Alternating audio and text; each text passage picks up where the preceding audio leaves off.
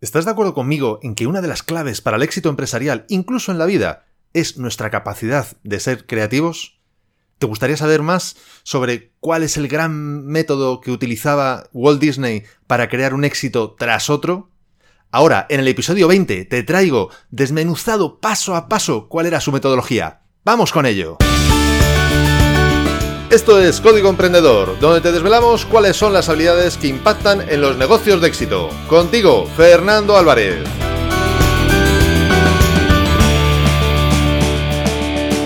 Aquí estamos, un episodio más, una semana más. Siempre desde la trinchera, desde donde los emprendedores producen resultados, desde donde tiene lugar la acción.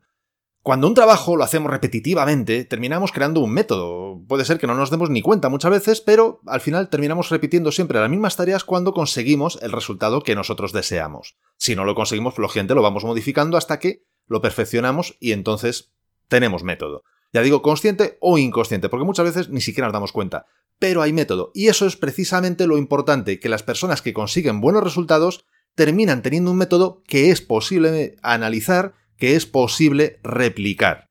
Y esto es justamente lo que hizo en su día Robert Dills. Robert Dills, eh, te, presento mínimamente quién es, es uno de los máximos exponentes en la, en la PNL, programación neurolingüística, que hay en el mundo. Posiblemente es quien más libros de PNL ha escrito, desde luego en castellano, yo creo que es posible, vamos, casi seguro, el que más libros ha escrito.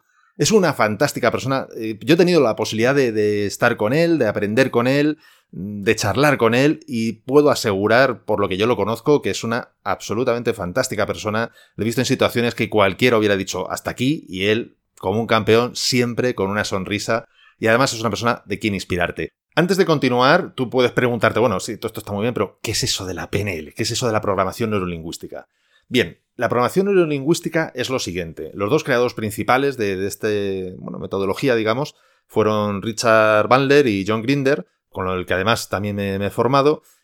Consiste en lo siguiente, ellos se dieron cuenta que al final nosotros funcionamos como si fuéramos un ordenador, por decirlo de alguna manera. Es decir, igual que un ordenador tú lo programas con un lenguaje de programación, el que sea, Basic, C, Pascal, Java, JavaScript, HTML, el que fuese, y en función de ese lenguaje, de esos códigos, realmente al final se produce un resultado, pues imprime por pantalla o lo saca por la impresora o hace un cálculo o lo que fuera. Bien, pues el cerebro funciona exactamente igual, es decir, nosotros tenemos un lenguaje, tenemos un código, como nosotros nos estamos hablando o como hablamos a otros, ese lenguaje, y en función de las cosas que decimos y de cómo las decimos, conseguimos que tengan efectos unas acciones u otras. En algunos casos temas emocionales, en otros casos acción pura y dura. Y en ese sentido es programación neurolingüística, es decir, reprogramarnos o entender nuestra programación neuronal a través, o del cerebro, digamos, a través del lenguaje que utilizamos. En este sentido, si te, gusta, si te gustaría profundizar, quisieras profundizar, te recomiendo muy encarecidamente el libro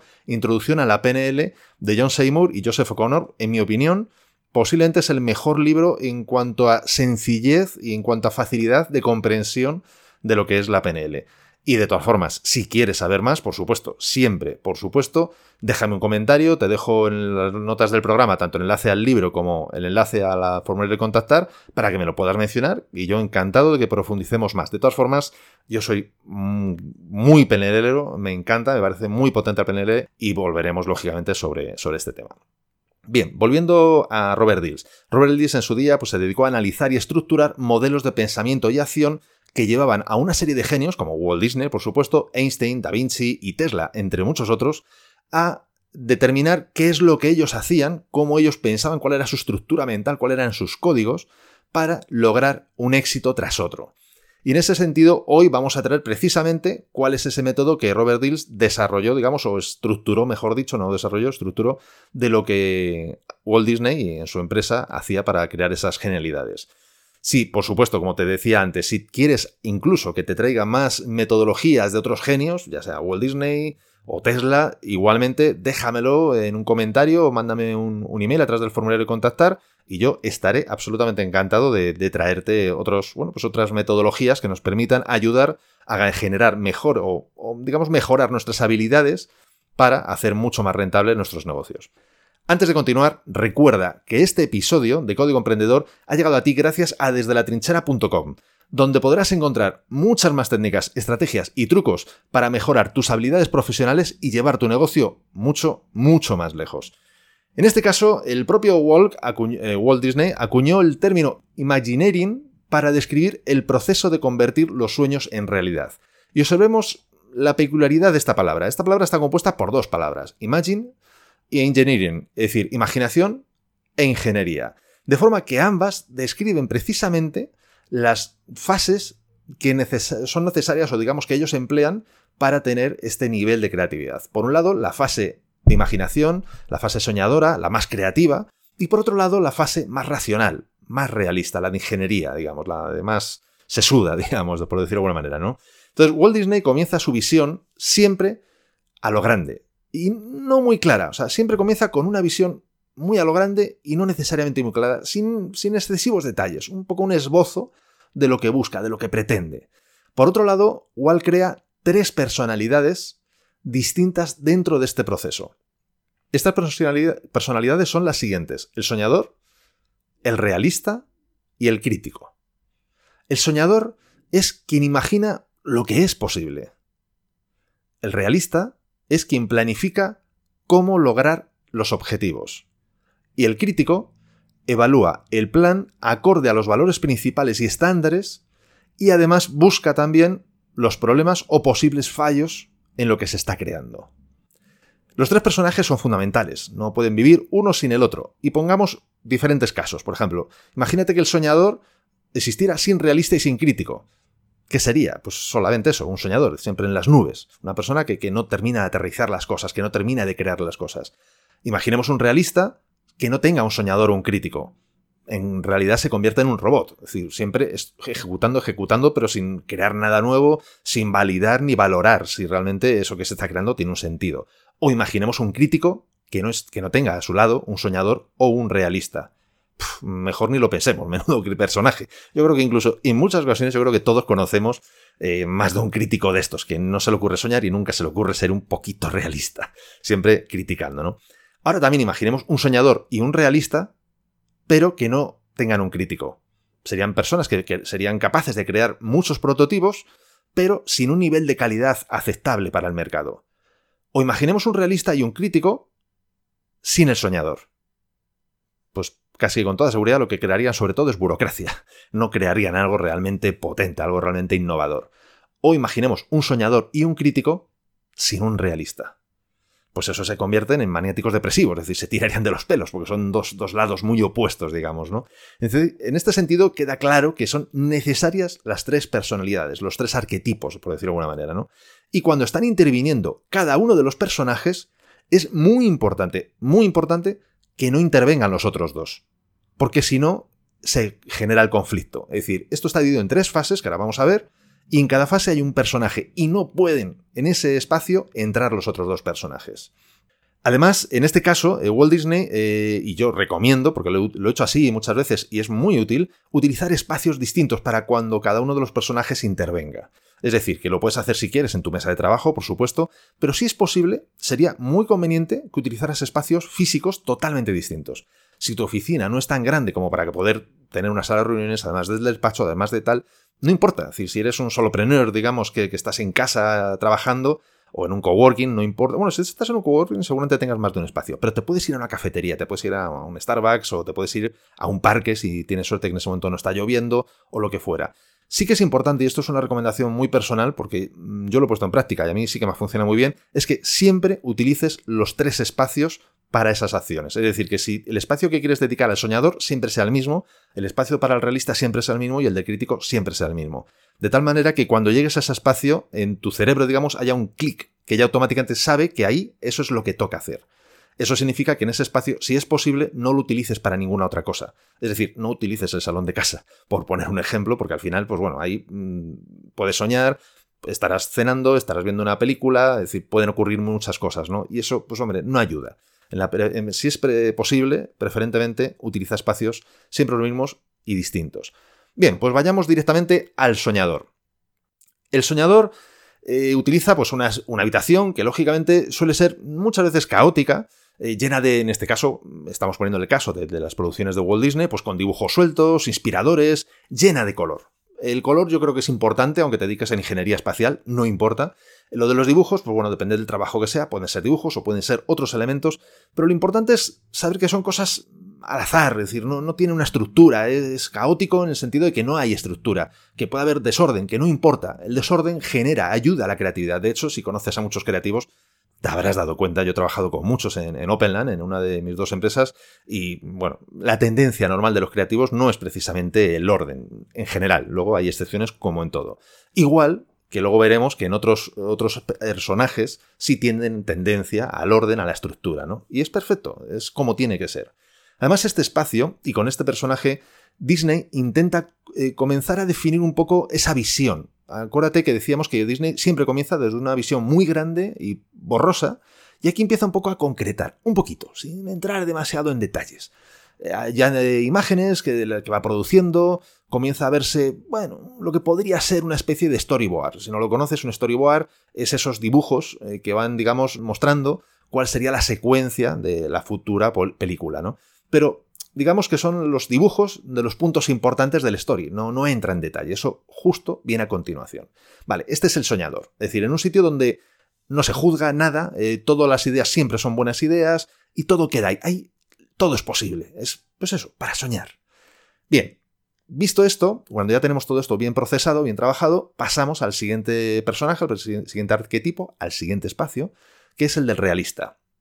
En este caso, aquí es donde sí se empieza a crear un storyboard ya con un poco de sentido. Es decir, traemos del soñador los grandes hitos, los grandes elementos, pues el dragón, el castillo, la princesa, el Salvador, etcétera, etcétera, los diferentes elementos, y aquí entre esos elementos vamos añadiendo los diferentes eh, fotogramas, posibles futuros fotogramas, digamos, las diferentes acciones que van a ayudar a que mm, el dragón llegue hasta la, princesa, la princesa llega hasta la torre, de la torre luego llega el príncipe y le salve, etcétera, etcétera. Es decir, vamos rellenando esos espacios intermedios, digamos, que generan, van creando el hilo conductor de, la historia.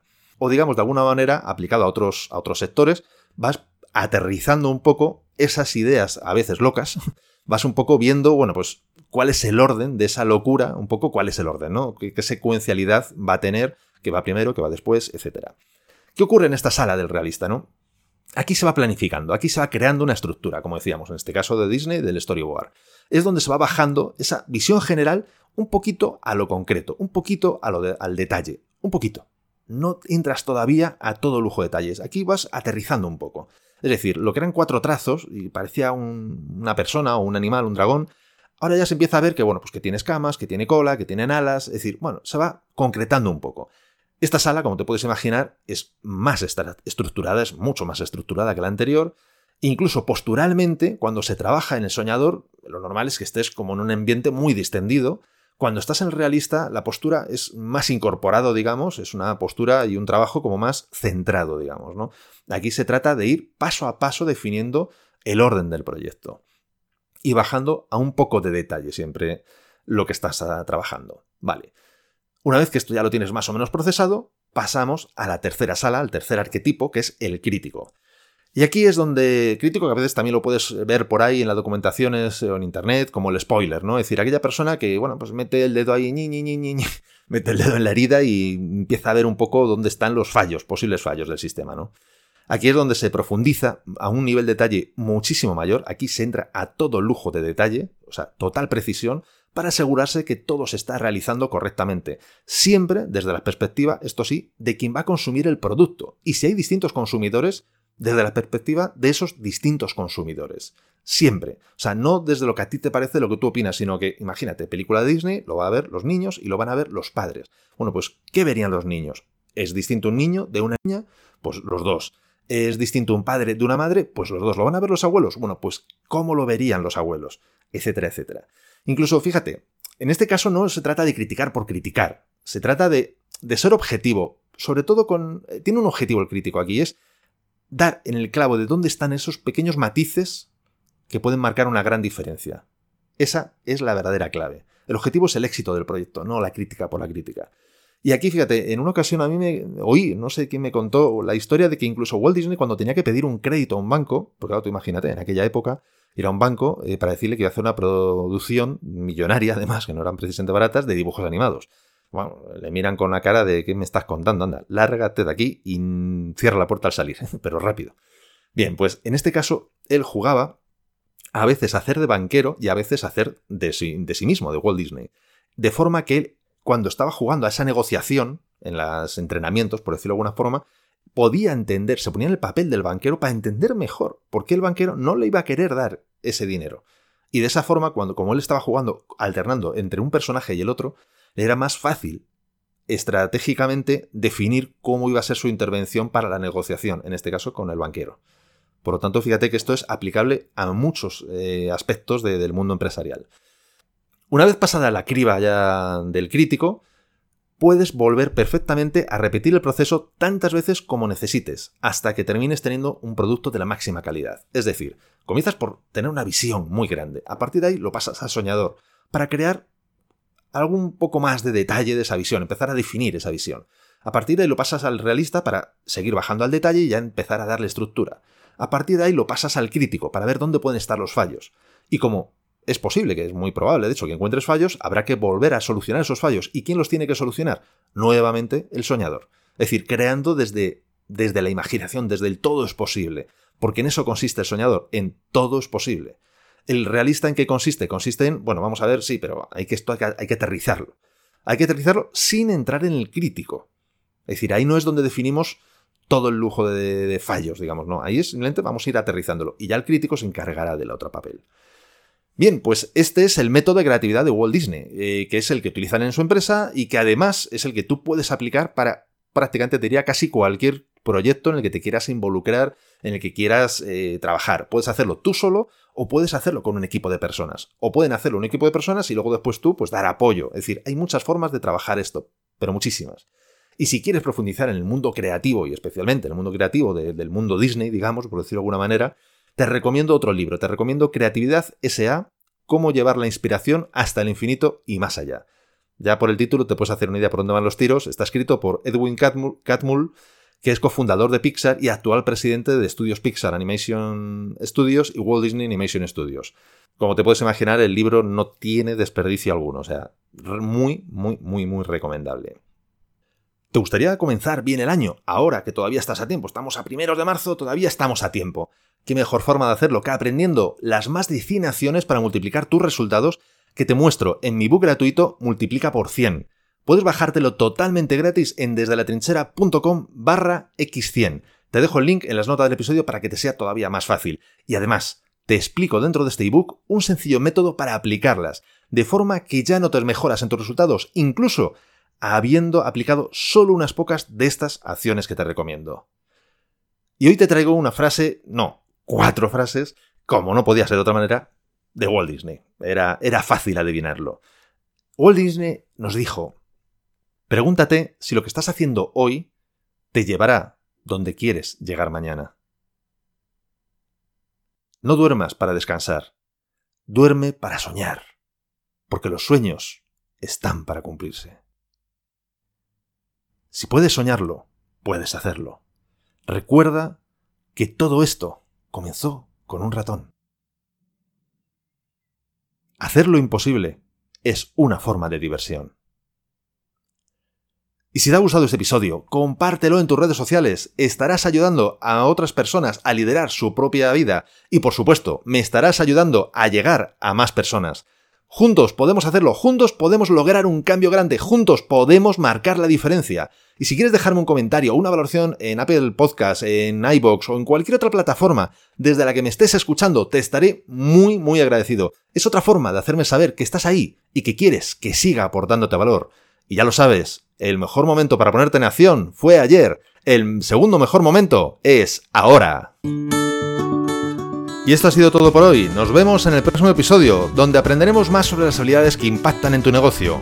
Y acuérdate de disfrutar, a no ser que tengas otros planes. ¡Hasta pronto!